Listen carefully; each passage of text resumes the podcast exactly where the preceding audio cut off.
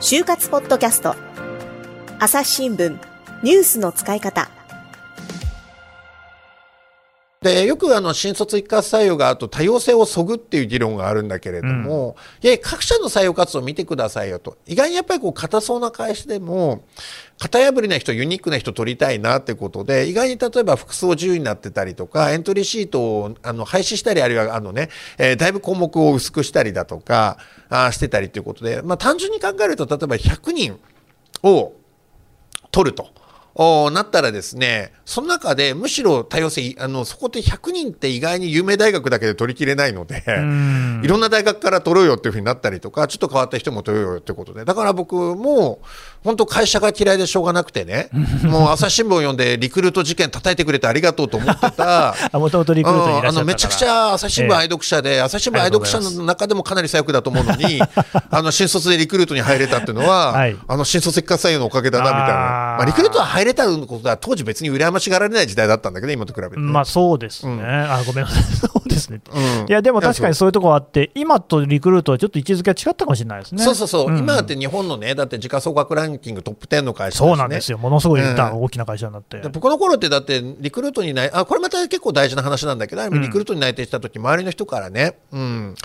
まああのえ本当に苦悩的な圧って結構あったんですよね。えー、そうですか。考え直せよ的なね感じそでれどういう意味でいやあのね当時借金1兆円あるし創業者が逮捕された会あ社そうですね。だし、うん。あので紙媒体からねネットに移行するからリクルート潰れるぞって言われたし、はいはいで札幌の親戚からヤクルトと間違えられてねあの みるみるとかジョアは今売れてんのかって言われて、まあ、会社本社が新橋のものは同じだったんですけど。リ。クルートだいぶ違うけど、まあまあまあ。はいうん、あのまあまあまあってあったんですけど、まあねただあの頃飛び込んだら結局会社ずっと伸びてったし。そういうことですよね。あの頃だって同期たちでずっと辞めない人って株をちゃんと買ってた人って億万長者になってるんで。でもリクルートってやっぱ入る人は、どっちかというとこう、いかに若いうちに辞めてこう独立するかみたいな話っていうふうには聞いてましたね。そうですそうです、僕だってリクルート当時のリクルートのサイトめちゃくちゃだったから、うん。僕エントリーシート書いてないんですよね。ちょっと待ってください。お応募してないんですよ。どういうことですか？いや話しに来ないか的にやってきて、ええ。採用だとも思わないから、大学の先生の紹介で行ったんだけれども、うん一旦話聞いてたらいつの間採用のルートに化けてきててあー後で J リーグのチェアマンになる村井さんとかも出てきて、ええ。で最後最終面接でうちの会社どう思ったっていうふうにね、うん。後で松竹の役員になる人から言われて、いやますますうさんくさいと思いましたよってね。こんな会社ってでも入っても3年で辞めますわねって言ったら内定が出てその後あの銀座でリクルートの裏のねとっても高いあの回転しないお寿司に連れてってもらって、あの初めてこうキスのお寿司っていうのを食べてね、ほう。うん、あのそれで要するに高いお魚なんか学生が食べないようなマグロ以外に寿司ってあったんだぐらい思ったんですけど、その時にあ今週中に履歴書書いてって言われたんですよね。あああ、そうですか。そう。あのまあそんなことがあったんだすごいは、なんかバブル期のような話ですけどね。いやいやあただこれ結構大事なメッセージでね、うん。あのまああのまあ、何が言いたいかというとあの就活って学生の立場から見ると受験みたいに見えちゃってねあ、そうです、そうです。まさにこのリクルートスーツに象徴されるようにあれやっちゃらダメだこれやっちゃらダメだとかね、うんあのこれが有利だ不利だとかって言うんだけれども、企業の側からすると採用活動で、うん。あのーやっていきたい入りたい人よりも欲しい人を取るのが採用の筋なんです企業側の論理からすると。まあまあそうですよね。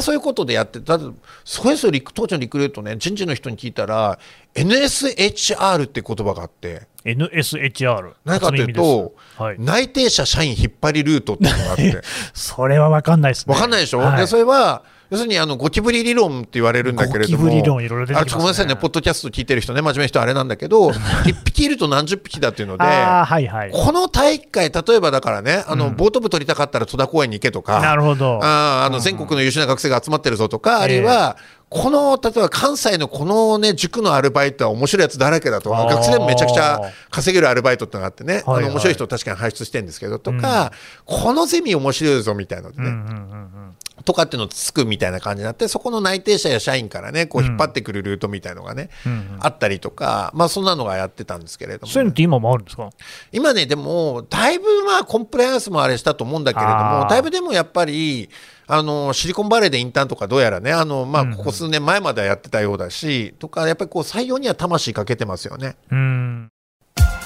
朝日新聞ポッドキャスト朝日新聞ポッドキャストニュースの現場から。世界有数の海外取材網国内外各地に根を張る記者たちが毎日あなたを現場に連れ出します。音声で予期せぬ話題との出会いを。朝日新聞ポッドキャストニュースの現場から。いわゆる青たがりみたいなものっていうのはもうずっと昔から続いてるそれはどの会社もございますね。だから、就活ルール守れとかね、あの、新卒一括採用ってけしからんと言ってる経団連企業がやってますから、お互い。うん、そういうことですよね。結局、だからそのお互いの歴史になってしまってる。一方でね、うんちょっと先ほどの話だったんだけれども、うんうんじゃあ、えっ、と、よく言われるのが、欧米みたいに卒業してから採用にするのがいいっていうような議論があるんだけど、うんこれ冷静に見ないといけなくて、うん欧米も、あの、このいわゆるアジアの国も、よく新卒一括採用って日本だけだって言われるんですけれども、在学中に取る枠と、あの、卒業してから取る枠って両方ある国っていうのが実は結構あるんですよね。なるほど。ってことで、あの日本だけだっていうのは間違ってないけども、必ずしも合ってないということが一つということと、まあ、そのあたり、実は僕、中国にも取材に行きましたからね、えええーやっぱりこう在学中に取るっていうのは、結局、加熱してるっていうのはあったりするんだけれども、で結局そこで、あの学校と職業が切断しないので、経済的に困窮しない、今、例えば奨学金だとかね、あの学費のためのアルバイトで困ってる学生ってどれだけいるんだってこととね、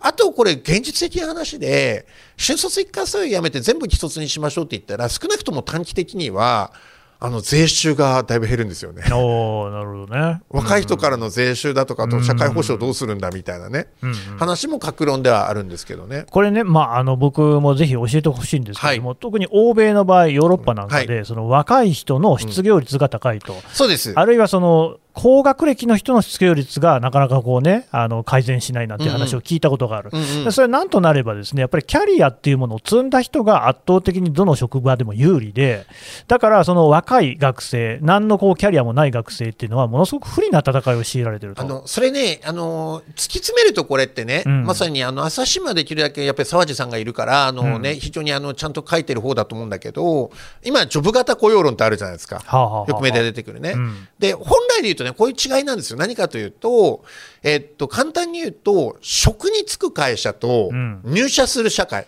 なるほどだからこの職につるつくって世界観、しかもそのポジションがあってうん、そこにこのスキルで応募するみたいなね。いうようなことで、ポスト型とも言うんですけれども、うんうんえそういう社会と入社する社会ってことが根本的に違うんですよね。うんだよくその欧米美談でね、あの、卒業してからインターンで経験を積んで、えー会社に入るというけど、それ美談化されるけれども、いやいや、そういうふうにして職のスキルを身につけないと入れないんですってパっていう側面があるわけですよ。はあはあはあしかもその間っていうのはとてもね、あの、えっ、と、労働条件が必ずしも良くないっていうこと。うん考えるとどっちがいいんですか？そしてあの若者の失業率、日本って抑えられるというのは事実、うんまあ、3年以内の離職率が高いって3割辞めるっていう事実もあるんだけれども、はいはい。とはいえ若年層の離職率が低いってこともあってね、うん。さあ社会をどうデザインしましょうって話なんですよ。うん。そうするとやっぱり新卒は一括採用した方がいい、一括採用はなくせないと思います。なくせないってことですね。うん、だからあの一部経団連もねだって中西さんってあの、ね、会長は日立出身なんだけれども言ってるんだけどやっぱり率直これまあ推測というかね僕の論評なんだけれども、やっぱり今まで日立に来てた学生がだいぶ外資に取られてるっていう焦りはあると思いますよ 率直に。まあそりゃそうでしょうね。そういうところで、それは例えばそのワンキャリアさんとかね、ああいう、まあ、あの、ちょっととんがった就職情報会社、まあ、上位校に強いと言われてる就職情報会社のデータを見ると、やっぱりこう、えーそういうところを使ってる東大生の人気企業ってやっぱり外資だらけなんですよね。なるほど。必ずしももう日本の大手だとか、ね、えー国家公務員じゃないしうん、で、総合商社の人事とは結構やり取りしてるんですけれども、他の商社よりも、やっぱり外資の IT に対する脅威ってもうビジネス上でも採用上でも脅威に思ってますね。へえ外資の IT に対するん IT 企業とあとコンサル会社とか